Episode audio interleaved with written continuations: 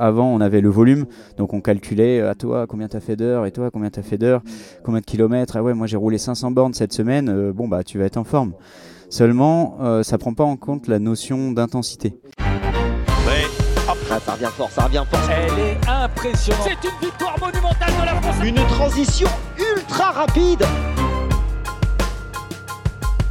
Énormissime. Accroche, accroche. Il a gagné, C'est la patrouille de France. L'armée des champions, c'est. Salut, c'est Valentin et je vous souhaite la bienvenue dans Loop sur le triathlon.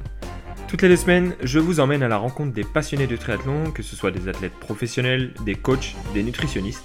Bref, on part à la rencontre de ces passionnés qui sont acteurs de notre sport. Alors bonne écoute Salut à tous, aujourd'hui je suis avec Charlotte et Fred d'Aidou Sport et du coup de My Tribe aussi et on va voir comment euh, justement euh, gérer sa charge d'entraînement et arriver sur des pics de forme. Mais avant tout ça, est-ce que Charlotte tu pourrais te présenter s'il te plaît? Salut Valentin, bah, ravi de te rencontrer à nouveau. Euh, je m'appelle Charlotte Morel, j'ai été triathlète professionnelle pendant presque 20 ans sur courte distance et longue distance avec pas mal de titres et de podiums sur toutes les courses internationales et championnats de France. Et je suis maintenant entraîneur de la structure My Tribe depuis presque 8 ans. Et donc on, on transmet maintenant nos connaissances, notre passion et notre expérience aux triathlètes amateurs pour les préparer au mieux à leurs épreuves. Merci à toi pour cette présentation. Et toi, Fred, du coup? Euh, Salut, ben, moi je m'appelle Fred Bello. Moi, euh, ben, j'ai participé deux fois aux Jeux Olympiques. Je suis trois fois champion d'Europe, euh, surtout sur la distance M, du coup, M et S. Et je suis très content de te retrouver également. Juste pour rajouter, pour, pour comprendre un peu, parce que nous maintenant on commence à se connaître, donc c'est vrai que c'est assez fluide, mais pour nos auditeurs, en fait, ils sont là, euh, je pense, ils se disent mais Charlotte, Fred, ok, est-ce qu'il déjà est-ce que c'est un couple de passionnés? Il y a Aidou, il y a My Tribe. Qu'est-ce que c'est ces multi-projets et qu'est-ce qui se cache derrière tout ça du coup? En fait, euh, je pense qu'on peut expliquer assez facilement euh, toute notre notre histoire par par le mot passion comme tu viens de l'employer et aussi par l'adaptation. On a, moi personnellement, j'ai arrêté ma carrière en 2015 à peu près, sans savoir trop euh, où est-ce que j'allais aller. Et puis, euh, en fait, les, chemins se sont présentés à moi, à nous, euh, assez naturellement et finalement, comme s'il y avait juste un seul chemin à, emprunter, avec de la demande de la demande des athlètes en, suivi, en conseil, en accompagnement. et ça m'a permis aussi de transmettre toute mon expertise, ma passion et donc on s'est engagé là-dedans avec My Tribe, euh, l'accompagnement d'athlètes. Et puis euh, après de l'accompagnement à distance, on s'est rendu compte que bah, on aimait bien le contact. Alors on a créé des stages. Et puis euh, quand on avait des stages et du coaching, on s'est dit bah il nous faut une plateforme d'entraînement pour gérer tout ça. Et on a créé avec Boris, notre associé et développeur, iDo Sport. Et maintenant on, a un un process très complet qui nous permet de nous éclater au quotidien et de maîtriser chaque étape de, de, notre passion. Bon, en tout cas, je vois que c'est, comme tu le dis, le mot passion qui guide tout ça. Donc, c'est vraiment intéressant de, de voir cette passion, mais aussi de comprendre cette expertise. Moi, mon objectif, c'est de donner un maximum de valeur euh, aux auditeurs qui écoutent ce podcast. Et justement, euh, là, on va voir comment gérer sa charge d'entraînement et arriver sur un pic de forme. Et pour moi, ça passe par du coaching. Donc, d'abord, votre premier, premier rôle. Et ensuite, de la data, une application qui se cache derrière. Donc, aussi avec iDo Sport. Donc pour commencer ce sujet, euh, Fred, est-ce que tu aurais quelques éléments pour euh, nos auditeurs de comment on gère un peu cette planification-là Est-ce que une semaine je mets 20 heures, une semaine je mets 5 heures euh, Comment je j'étudie si je suis fatigué, si je suis en forme Comment ça se passe? Alors le B à bas, on va dire, du coaching, hein, le, la notice du bon coach, c'est déjà dans un premier temps de partir de l'objectif, hein, la plupart du temps. Donc euh, là, il y a une discussion à faire avec l'athlète, savoir si euh, d'où est-ce qu'il vient, euh, ses blessures, ses antécédents, ses ambitions. Et là, je pense que le maître mot, c'est vraiment l'ambition de l'athlète, savoir où est-ce qu'il veut aller, pourquoi il veut y aller et qu'est-ce qu'il veut faire sur cet objectif. Et, et, quels sont ses bagages déjà disponibles. Ensuite, à partir de l'ambition, on crée un, une planification et on revient un petit peu en arrière jusqu'à la date du jour en essayant de décomposer cette, euh, préparation en plusieurs phases et euh, suivant encore une fois l'athlète, puisque euh, c'est très important de comprendre que on est tous vraiment différents, mm. et c'est là que le coach rentre en jeu, puisqu'on a on a du mal à savoir quelles sont nos, spécificités, on a du mal à prendre du recul aussi sur notre entraînement, donc avoir faire appel à un, regard extérieur qui en plus est expert, ça permet vraiment de se relâcher, de, de faire confiance et de pas réfléchir sur sa préparation. Ok. Et justement, euh, Charlotte, comment tu gères cette partie euh, vraiment euh, Quelles sont mes ambitions en tant qu'athlète quand tu commences un coaching? Parce que moi, des ambitions, j'en ai beaucoup, mais j'ai souvent besoin de quelqu'un qui me calme et qui me dit non, mais en fait, regarde la ressource que tu as. Et toi, justement, comment tu fais? Est-ce que déjà tu as vu des athlètes qui ont beaucoup d'ambitions mais très peu de ressources, et puis certains en fait qui ont un peu du mal à assumer leurs ambitions et du coup tu les aides pour aller euh, vers là? Comment tu gères cette partie-là au tout début de coaching? Ouais, ben justement, euh, l'objectif en début de coaching, c'est vraiment de faire un bilan pour euh, recibler les objectifs de l'athlète et puis de voir euh, ce qui est possible, pas possible, combien de temps ça va prendre. Euh, Peut-être que les ressources sont, sont pas suffisantes pour avoir, pour atteindre un objectif à six mois, mais que c'est envisageable sur deux ans. Donc c'est vraiment cadrer le projet et, et l'établir sur, sur la durée, le mettre en place, savoir comment on va, on va le, le- tout simplement le, le planifier. Et donc, et donc vraiment, ce qui est intéressant aussi sur l'application iDo, c'est de pouvoir planifier justement tous ces cycles, que ce soit les microcycles, les macrocycles ou les mésocycles même.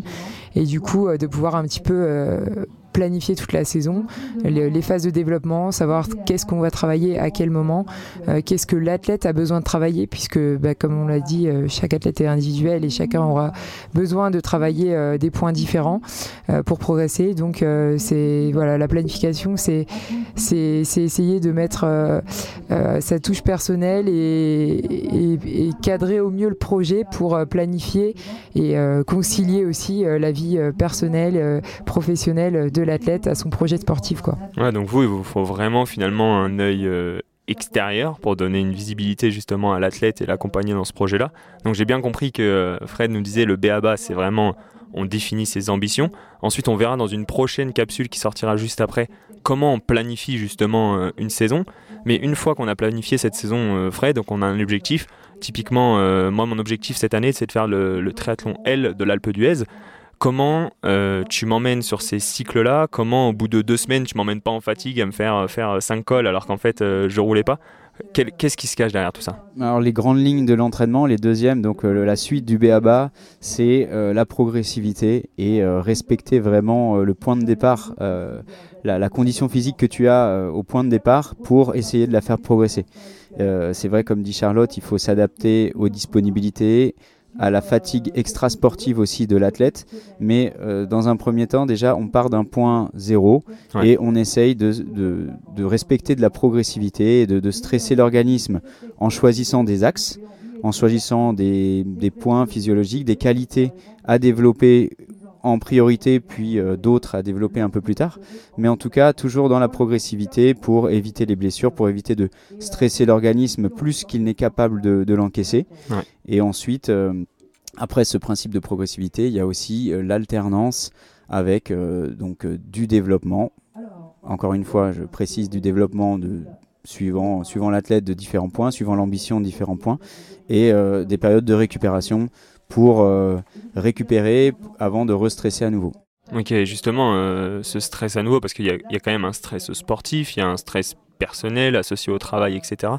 Comment, euh, vous, quand vous coachez un athlète, donc que ce soit avec My Tribe ou à l'aide de d'œil du sport, comment vous arrivez à, savoir si l'athlète il est fatigué, cette séance elle a eu un impact? Est-ce que c'est vraiment que la data? Je vais dire une bêtise peut-être, mais vous regardez la fréquence cardiaque, comment elle réagit par rapport à une séance, ou c'est vraiment le ressenti à l'effort de la personne?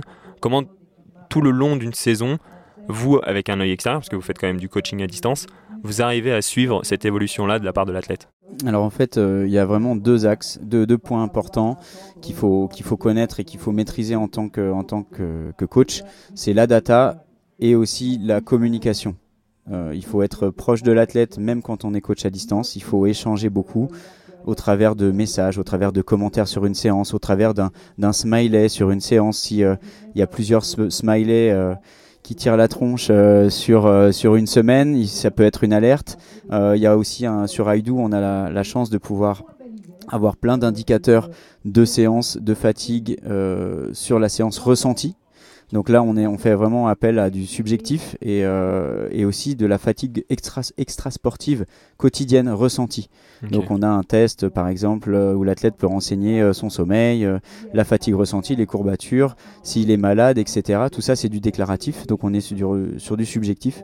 Et, euh, et ça permet d'avoir une, un- une indication intéressante de ce que vraiment ressent l'athlète de manière psychologique sur, sur plusieurs jours.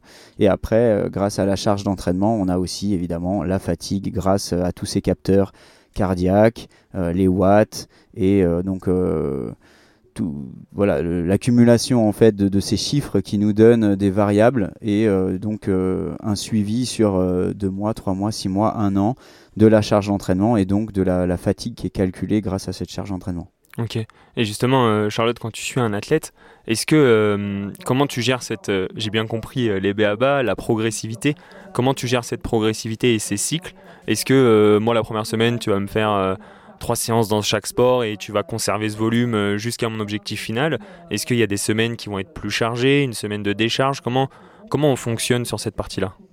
Déjà, le nombre de séances, il est vraiment individuel à chaque athlète, donc ça c'est c'est évident. Mais euh, oui, bien sûr, il y, a des, il y a des phases où il y aura des, des semaines avec plus de volume et plus de, de, de quantité. Il y, a, il y, a, un système de calcul de charge prévu qui est établi, donc ça permet vraiment de voir l'évolution de la charge prévue chaque semaine. Et bien sûr, moi j'utilise, comme Fred l'a précisé, euh, l'alternance, donc c'est-à-dire les phases de développement, donc des semaines euh, avec des volumes de, une charge assez importante qui euh, est enchaîné avec une, semaine de récupération, d'assimilation de la charge qui a été réalisée pendant 3 à 4 semaines. Mais c'est pareil, ces phases, elles sont en fonction des athlètes. Euh, il y a des athlètes qui peuvent pas s'entraîner 3 euh, semaines d'affilée parce que ils ont partent une semaine sur deux pour, pour le boulot, ou ils ont les enfants une semaine sur deux, etc. Donc, il faut vraiment s'adapter à ça. Donc, c'est pas forcément du 3 semaines, une semaine, c'est quand même la recommandation classique de, des phases d'alternance, mais des fois, il faut s'adapter adapter différemment, justement, individualiser les planifications en fonction de l'athlète. Mais ce qui est sûr, c'est qu'avec Aidou, euh, le fait de pouvoir voir la charge évoluer chaque semaine, ça permet vraiment d'avoir euh, une, estimation de, l'évolution du pic de forme et, qui est hyper intéressante, qui est hyper précise. Et ça nous permet de, de voir justement l'évolution de l'athlète en corrélation avec euh, ses ressentis ensuite, après, lorsqu'il a fait l'entraînement. Ok, et justement, depuis le début, on parle de ce mot charge ce mot charge, il, représente quoi? C'est un volume horaire à l'entraînement? C'est un volume à intensité? C'est les bornes à vélo? C'est représenté par quoi en fait finalement ce, terme charge Tu as, bien résumé le, mot charge en fait c'est un peu tout. Euh, avant on avait, euh, quand on n'avait pas ce, système et cette euh, philosophie de charge d'entraînement, on avait le volume, donc on calculait à toi combien tu as fait d'heures et toi combien tu as fait d'heures, combien de kilomètres, ah ouais moi j'ai roulé 500 bornes cette semaine, bon bah tu vas être en forme. Seulement, euh, ça prend pas en compte la notion d'intensité. Et euh, grâce à la charge d'entraînement, on arrive à mieux quantifier plus précisément une séance. Euh, par exemple, deux heures de vélo en endurance, ça a une charge X. Et deux heures de vélo, mais avec une séance de PMA de de quasiment 15 minutes de sollicitation à PMA, ou euh, des sprints ou euh, du seuil, euh, etc. Bah, forcément, la charge d'entraînement elle sera plus élevée alors qu'on est sur peut-être le même volume et le même kilométrage et le même volume horaire aussi de séance. Ouais, donc c'est vraiment là, c'est plutôt l'expertise, on va dire, de, du coach en premier, mais après c'est l'expertise de l'application qui va justement venir calculer toutes ces charges-là. Quoi. Voilà, il y a des calculs scientifiques qui sont prouvés depuis des années. le euh, pour euh, Foster, euh, pour le RPE, donc qui est la charge d'entraînement ressentie par l'athlète sur, sur une séance. On a Kogan qui a aussi fait son calcul de charge par rapport à, la FTP et qui donne donc une charge d'entraînement par rapport au watt développé pendant la séance. Voilà, c'est plein de capteurs en fait qui sont là. Il y a aussi le capteur cardio aussi sur IDO. On a tous les calculs de charge disponibles sur une séance. Donc le RPE, les watts et le cardio. Ok, donc justement, vous, vous êtes connu pour euh, ce coaching, on va dire, à, distance, mais vous avez aussi euh, une forte connaissance sur le, la partie stage, où il y a une partie présentielle. Est-ce que sur cette partie-là, vous avez aussi l'aspect nutrition qui vient entrer en compte Et quelle est l'importance de la nutrition euh, dans la charge d'entraînement et aussi dans la compétition quoi?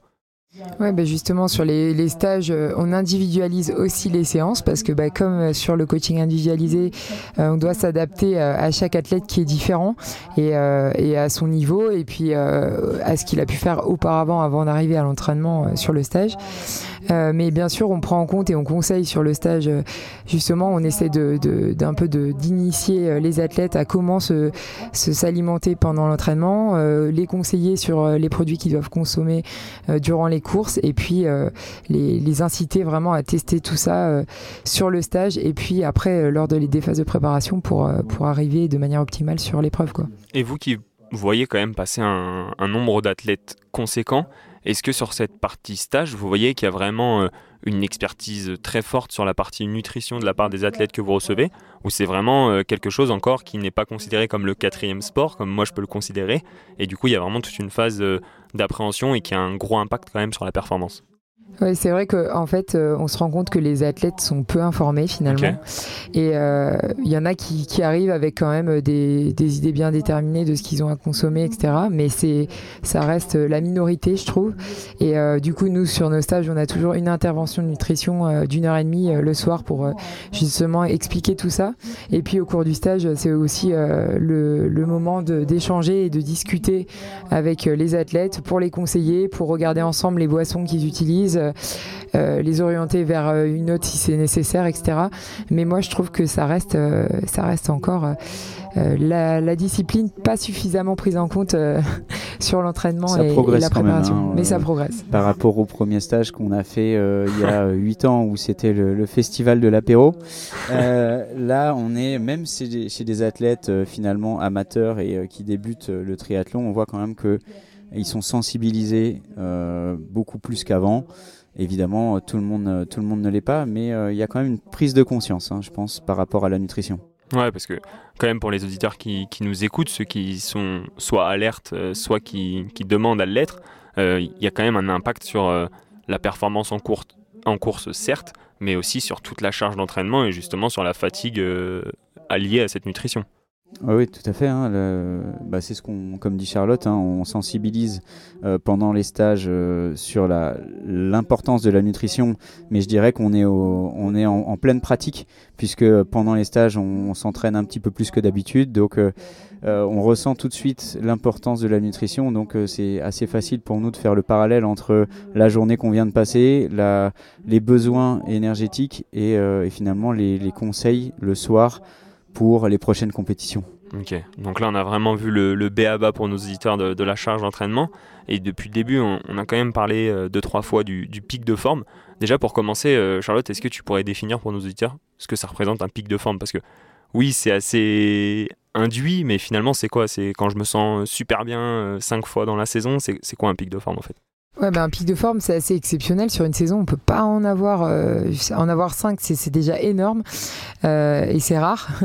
Mais euh, le pic de forme, c'est simplement, bah, c'est l'état de grâce un peu, arriver à son meilleur potentiel, son meilleur niveau, deux, trois fois dans la saison pour pour les plus gros objectifs. Donc justement, c'est l'objectif de l'entraîneur de de faire de planifier la saison pour que l'athlète arrive le jour de son objectif à son pic de forme et donc c'est là où, euh, où tu dois tout prendre en compte, euh, réadapter l'entraînement aussi en fonction de comment se déroule la planification, parce que souvent tu planifies quelque chose au début de l'année, puis ça se passe jamais vraiment comme prévu. Euh, et puis il y a des étapes intermédiaires, des objectifs intermédiaires qui sont là pour un petit peu juger de l'état de forme et puis réorienter l'entraînement si besoin pour arriver à son, à son pic de forme justement le jour des gros objectifs. Mais, mais ouais, c'est bah, en fait, la, phrase euh, parfaite, c'est euh, le pic de forme, c'est le niveau de performance le plus élevé pour le niveau de fatigue le plus faible. Ok. Voilà, il est bien défini. Voilà. et justement, moi, moi j'ai entièrement confiance en mon coach, donc je ne vais pas remettre ça en cause, mais justement, j'utilise Aidou, et euh, il y a quand même une estimation de ce pic de forme à un moment donné dans, dans, la saison. Parfois ça fait peur, parfois on, on est pile dedans, donc tant mieux. Euh, justement, il y a une partie data qui est, derrière, mais réellement, euh, toi, d'un point de vue coaching, comment t'emmènes un athlète euh, sur ce pic de forme? Alors, ouais, c'est très, très bonne remarque, très bonne question. Comme, je l'ai dit tout à l'heure, on a vraiment deux gros points sur lesquels on peut s'appuyer en tant que coach. C'est la data et le ressenti, la communication avec l'athlète. Et parfois, la data nous fait penser à certaines choses et puis finalement, la performance, elle est au rendez-vous parce que on ne sait pas. Euh, il y a des choses inexplicables. Hein. Le corps humain, c'est euh, c'est euh, des fibres musculaires, euh, un cœur, euh, un cerveau. Enfin, je veux dire, s'il suffisait d'avoir une courbe pour nous dire qu'on allait performer, ce serait un petit peu trop simple. Maintenant, il faut les deux. On peut s'appuyer sur la data pour créer des grandes lignes et puis savoir avoir un historique aussi de tout ce qui a été fait pendant l'hiver. apprendre aussi d'un athlète. Par exemple, il y a des athlètes qui ont besoin de plus récupérer que d'autres. Donc on s'aperçoit que un pic de forme a à X points, euh, finalement, il faut euh, l'anticiper un peu plus et euh, observer une période de repos un peu plus longue. Mais il faut la data, mais il faut aussi l'aspect mental, l'aspect psychologique et puis la, motivation de l'athlète. Et parfois, on peut être agréablement surpris. Ouais, donc c'est vraiment une planification finalement, comme on le disait tout à l'heure, par rapport à une course, les cycles d'entraînement qui s'enchaînent. Et à partir de ce moment-là, on sait que l'athlète, normalement, il est censé être en forme. quoi. Oui, oui, bien sûr. C'est, sûr que euh, ce que je voulais dire par là, c'est qu'il y a des athlètes qui n'ont pas assez récupéré et qui arrivent fatigués sur une course et qui, malgré tout, arrivent à, se sublimer et à, performer et à être finalement euh, encore plus fort que, ce qu'on aurait pu l'imaginer après une période de repos. Mais hum, voilà, ça, euh, ça c'est de l'exceptionnel et la data nous permet quand même d'être un peu plus sûr de soi en tant que coach, de s'appuyer sur des valeurs et donc de calculer avec précision à quel moment il faut récupérer et quel est le niveau de performance de l'athlète. Après, la charge d'entraînement, euh, elle, euh, elle, est, aussi à, prendre avec euh, des pincettes parce qu'on n'a on pas vraiment d'informations sur les qualités d'explosivité, d'endurance, de résistance de l'athlète. Donc il faut quand même, malgré tout, hein, il suffit pas d'avoir un, un, graphique pour, pour dire à un athlète c'est bon, tu es en forme. Il y a beaucoup d'autres paramètres à prendre en compte et je pense que là, le rôle du coach, c'est vraiment de bien communiquer avec son athlète, d'être proche de lui et puis de, l'emmener sur, euh, sur un terrain euh, confortable et serein. Ouais, bah c'est vrai qu'en plus, il y, a énormément d'éléments qui viennent rentrer en compte, comme tu disais un petit peu euh, juste avant la, compétition. Je pense que ça sera l'objet d'une prochaine capsule, comment s'affûter avant une course, avant un Alpha Ironman, parce que c'est vrai que c'est aussi des sujets qui sont très compliqués, très individualisés. Donc ça, ça nous fait pas mal de sujets encore à traiter. Là, on a vu quand même euh, toute cette partie expertise que vous avez pu nous apporter. Donc euh, pour nos éditeurs, on était avec Charlotte et Fred, deux passionnés de triathlon qui représentent maintenant donc Sport et My Tribe. Donc n'hésitez pas à les contacter euh, sur leurs différents sites. Et je pense qu'ils auront un plaisir à vous répondre. Si vous avez un dernier mot, avec plaisir. Bah top. Je vois que en tant que, chroniqueur, organisateur de, ce podcast, tu t'en connais déjà un rayon sur l'entraînement et c'était un, bonheur de pouvoir répondre à tes questions. Merci Valentin. Merci à vous et à très vite. Merci Valentin. Ciao ciao. Merci à vous d'avoir écouté cet épisode jusqu'au bout. Pour continuer à faire évoluer le projet, je vous invite à me laisser un avis sur les différentes plateformes d'écoute. De plus, pour suivre l'actualité, je vous donne rendez-vous sur le compte Instagram Loop sur le triathlon. Et surtout, on se donne rendez-vous dans 15 jours. Alors merci à vous et à très vite. Ciao ciao